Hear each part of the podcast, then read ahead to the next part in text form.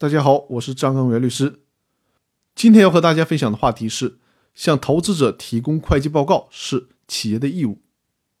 公司法第三十三条第一款规定了股东有权查阅复制会计报告。其实这不仅是股东的权利，同时也是公司的义务。因为根据《企业财务会计报告条例》第三十二条第一款的规定，企业应当依照企业章程的规定。向投资者提供财务会计报告，也就是说，即便是股东没有要求查阅，在通常的情况下，公司也应当主动向股东提供财务会计报告。根据现代公司法的通例，公司财务会计报告由股东大会予以批准。根据我国公司法第三十七条第一款的规定，股东会有权审议批准公司的年度财务预算方案、决算方案。审议批准公司的利润分配方案和弥补亏损的方案。鉴于年度财务预算方案、决算方案、利润分配方案和弥补亏损方案是财务会计报告的核心内容，所以说可以解读为公司财务会计报告由股东大会予以审议和批准。那批准的前提是得有人做出财务会计报告才行。所以说，公司的管理层有义务编制财务会计报告。财务会计报告应当先经过公司的董事会批准，之后再提交给股东大会审议，也就是先由董事会查验一下。因此呢，能否及时的编制与批准公司的财务会计报告，是衡量董事会是不是勤勉干活的重要标准。那好，那今天的分享就到这里。又到了年终岁尾，借着这第三百一十期的《公司法大爆炸》的音频节目。在这二零一七年的最后一天，和大家来聊一聊我的二零一七年，这就算是年终总结吧。这也是终于到了二零一七年的年终总结。为什么用“终于”呢？因为我始终觉得今年对于我来说似乎不是三百六十五天，而是七百三十天。是的，有一种一年当了两年过的感觉，特别厚实，特别超值，超值到我回头一看，我这一年。居然忙活了这么多的事儿，而且居然也没耽误玩。去年年末的时候开始录制《公司法大爆炸》的音频节目，于是走上了采编播一条龙的勤劳之路。我自己整理公司法笔记，编写音频的逐字稿，半夜爬起来录制每一期的音频，然后又打开电脑对音频进行剪辑和编辑，最后再发布到喜马拉雅 FM 的平台。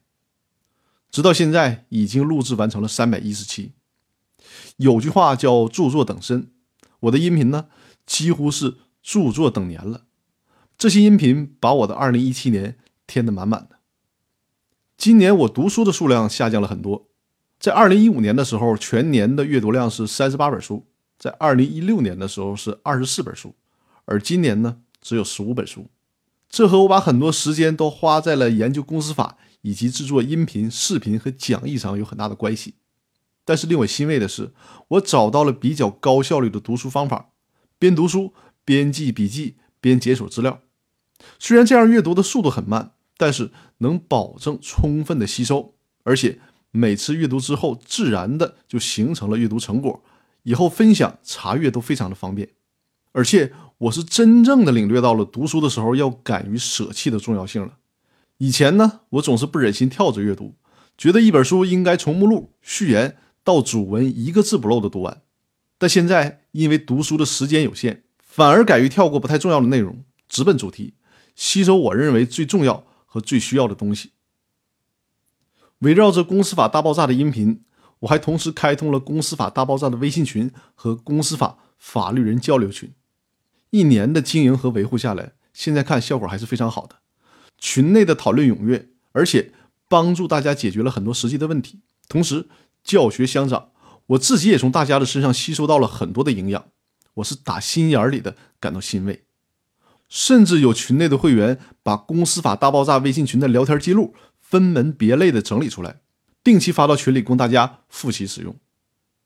这个社群的质量是我坐井观天的看，我觉得在全国范围内似乎也应该排在前列了。那今年工作上的成绩呢？嗯。单从收入这个指标上看也是不错的。更邪门的是，我都快累成狗了，但居然还没耽误玩，这的确吓了我自己一跳。年初的时候，我跟着师傅和师兄弟们去三亚玩了一圈；四月份的时候呢，又跟着我的好哥们儿去日本东京看樱花。居然是跟着好哥们儿去看樱花，我也是醉了。六月份的时候，我带着女朋友去日本大阪；十一月份的时候，女朋友带着我又去了台湾。哦，对了，这期间九月份的时候，我还带我爸妈去长白山玩了一圈。我自己算了一下，出去玩的时间加起来。足足有一个半月的时间，也就是说，留给我工作的时间应该只有十个多月。但这十个多月我都用来工作了吗？并没有。五月份的时候参加央视法律讲堂的选拔比赛，就是金话筒的演讲比赛。之后呢，又去录了几期电台的节目。八月份开始参加辽宁省律协与省检察院举办的辩论赛，光封闭训练就将近两个月的时间。这么算下来。正经工作的时间也就是八个月，由此可见，我这八个月里干了十二个月都未必能干完的活可见，在有限的能让我安安心心工作的日子里，我是开足了马力，恨不得不睡觉的拼命干活。所以，我真的不敢相信以上的种种是我在一年里所经历的。这就好像我点了一个汉堡，却得到了一个全家桶，而且我居然还全都吃完了。二零一七年。真的让我很有饱腹感呢。那说到这里，老规矩，今年呢还是要把我读过的书罗列一遍，他们就是我今年收成的一部分。小说读了一本，是一个科幻小说《最后一个地球人》。人物传记呢有两本，《蒋经国传》和《腾讯传》。商业类的图书三本，包括《商业路演》《演讲的力量》还有《切蛋糕》。法律类的书相对多一点，包括最高人民法院公司法司法解释四的理解和适用，还有一本书读懂创投税，以及民法总则的条文理解与适用，股权设计，新三板公司股权激励解决之道，上市公司并购重组流程案例解析，还有一本是上市那些事儿。其他类的图书包括一本好好说话，其实这本书是为了准备辩论赛的时候看的。另一本呢，就是罗伯特麦基写的故事，这本书是值得好好阅读的。因为如果对演讲感兴趣的话，学会讲故事是非常非常重要的。以上的这些书加起来一共十五本，那我是希望明年读书的数量比这个要多一些的。在二零一七年末的时候，我换了一个新的律师事务所，做了合伙人。二零一七年马上就要和我们告别了，一切的成绩。